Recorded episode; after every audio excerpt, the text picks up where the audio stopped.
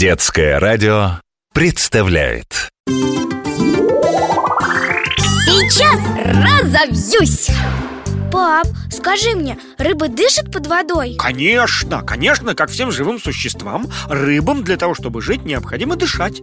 То есть вдыхать кислород. И вдыхать углекислый газ а что, в воде тоже есть кислород? Есть, конечно, но не так много, как в воздухе. Но этого растворенного в воде кислорода достаточно для того, чтобы рыбы и другие э, подводные обитатели могли жить. Как они дышат? О, как они дышат. Они дышат при помощи жабр.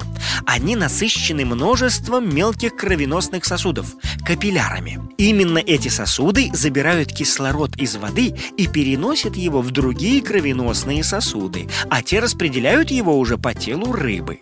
При помощи капилляров происходит и обратный процесс. Они забирают углекислый газ из других кровеносных сосудов и переносят его в жабры, а оттуда он уже обратно возвращается в воду. Вот так рыба и дышит. Если их э, рыб э, вынуть из воды, а вода из жабр э, выливается. Они обсыхают и склеиваются. Кровеносные сосуды уже не будут открыты для кислорода. Рыбы погибнут, то есть задохнутся. А есть рыбы, которые могут дышать на суше? Да, да, есть и такие. Некоторые виды рыб могут дышать воздухом как дополнительно, так и только им одним. Например, у карася и сазана, когда они оказываются на суше, плотно закрываются так называемые жаберные крышки, и рыбы могут жить несколько часов в мокрой траве. Да, они потребляют мало кислорода, и при закрытых жабрах он поступает в кровь через поверхность кожи.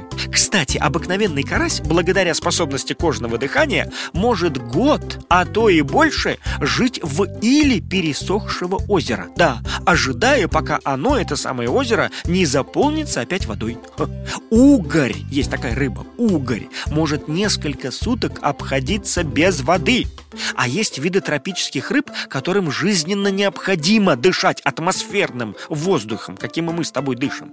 Даже в воде с достаточным количеством кислорода они регулярно поднимаются на поверхность, чтобы пополнить запас воздуха.